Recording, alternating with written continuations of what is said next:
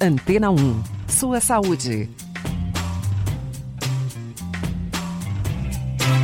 De acordo com nova pesquisa feita por cientistas alemães, jovens adultos que possuem uma boa forma física, principalmente aqueles em boa performance após uma caminhada, podem apresentar também um melhor funcionamento cerebral. Com isso, os cientistas acreditam que a manutenção desse estado beneficia, por exemplo, a memória e a capacidade de resolver problemas. Antena 1 e sua saúde, com o Dr. Dante Senra. Hoje vamos falar por que as mulheres estão mais propensas a apresentar cistites e infecções de urina do que os homens. Acredita-se que uma em cada quatro mulheres terá algum episódio de infecção urinária ao longo de sua vida. Várias são as hipóteses para explicar este fato. O menor comprimento da uretra na mulher torna bastante próximo o introito vaginal do orifício anal e isso favoreceria a infecção. No homem, os líquidos prostático e seminal funcionam como uma espécie de antisséptico urinário, dificultando essa infecção. Possivelmente exista também uma predisposição genética em algumas mulheres que apresentam alterações nas células que revestem o sistema urinário, podendo aumentar a aderência das bactérias a esse sistema, facilitando os episódios de cistite. As alterações de umidificação e do pH vaginal que ocorrem na menopausa de muitas mulheres também facilitariam o desenvolvimento das infecções. Assim, se você apresenta infecção urinária de repetição, converse com o seu médico, pois é possível desenvolver ações preventivas muito eficientes. Segundo publicação do jornal El Español, um estudo da Universidade de Granada, na Espanha, apontou que quanto mais tempo o ser humano passa em pé, mais aumenta o gasto energético. Essa atividade simples já ajuda a combater os efeitos negativos do sedentarismo. Por exemplo, a cada seis horas em pé, seria possível queimar 45 quilocalorias a mais do que se estivesse sentado ou até mesmo deitado. De acordo com um estudo recente feito durante quatro anos, ingerir chá pode ser bom para o cérebro daqueles que estão envelhecendo. Quem consumia produtos derivados da planta Camellia sinensis ao menos quatro vezes na semana por mais de 25 anos apresentou melhor interconexão das áreas cerebrais. Para chegar à conclusão, os estudiosos realizaram testes neuropsicológicos e exames de ressonância magnética nesse órgão dos voluntários. Antena 1 e sua saúde. Hoje vamos falar sobre os cuidados paliativos. O cuidado paliativo é uma especialidade da medicina que agrega cuidados ao paciente habitualmente quando a doença já não pode mais ser tratada pela medicina. Ou seja, atua nas últimas fases de uma doença incurável para que os pacientes possam viver o mais confortavelmente possível. Os cuidados paliativos são reconhecidos pela Organização Mundial de Saúde desde 1990 e vem tomando corpo e importância no Brasil, visto que melhora a qualidade de vida dos pacientes e seus familiares que enfrentam problemas associados às doenças que ameaçariam a vida. Previne e alivia sofrimento por meio de investigação precoce, avaliação correta e tratamento da dor e de outros problemas físicos, psicossociais ou até espirituais. Inicialmente, os cuidados paliativos foram pensados apenas para o tratamento oncológico mas hoje englobam qualquer doença que ameace a vida por ser progressiva ou até mesmo incurável.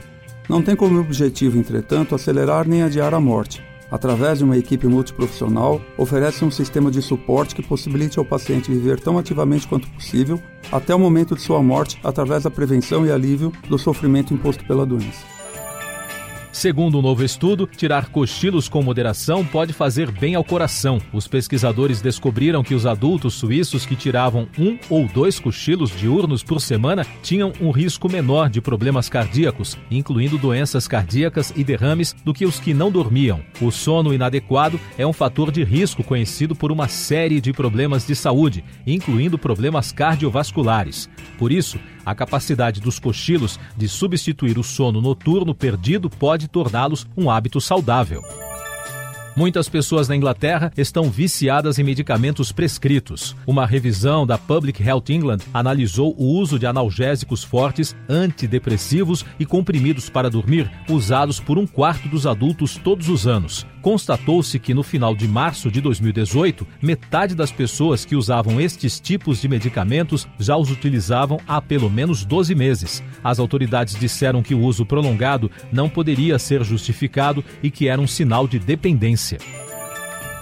Antena 1. Sua saúde. Mais informações com o Dr. Dante Senra, cardiologista em PhD pela Universidade de São Paulo.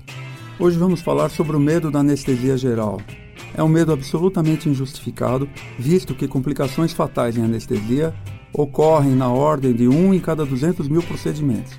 Ou seja, é possível que um anestesiologista atue durante décadas em sua profissão, realize cerca de 20 ou 30 mil procedimentos e não presencie nenhuma complicação grave decorrente da anestesia.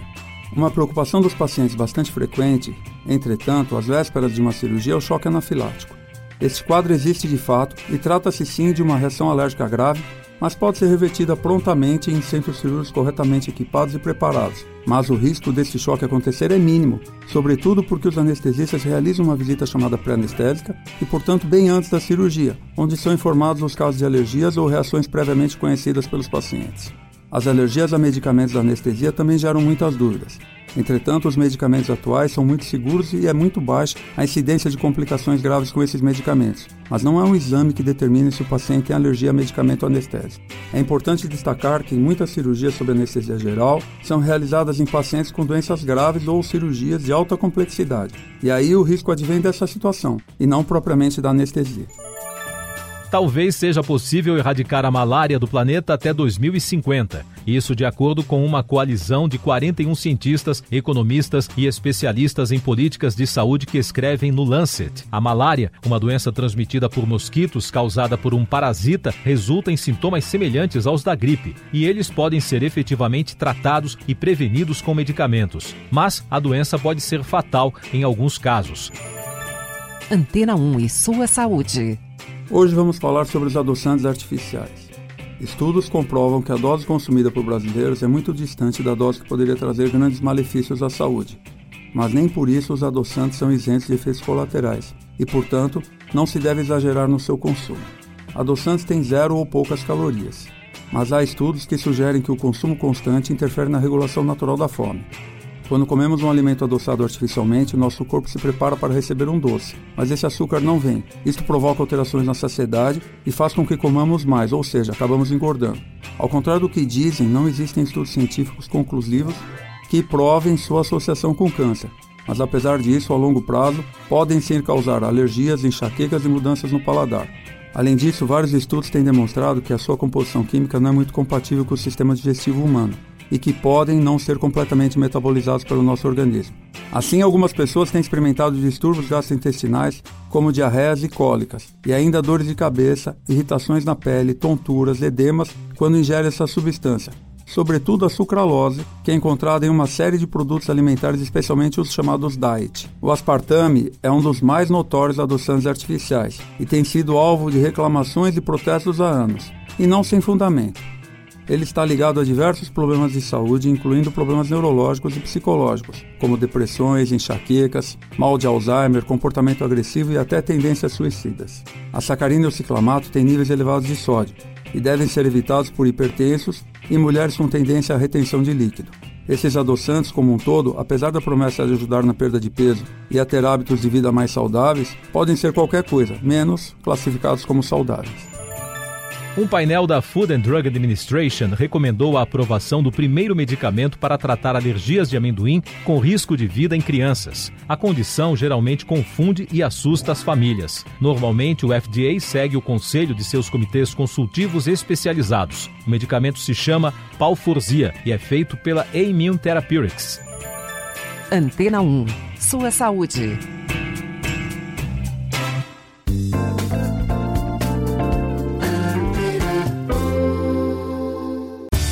Depois de tanto conteúdo legal, que tal se hidratar com água rocha branca?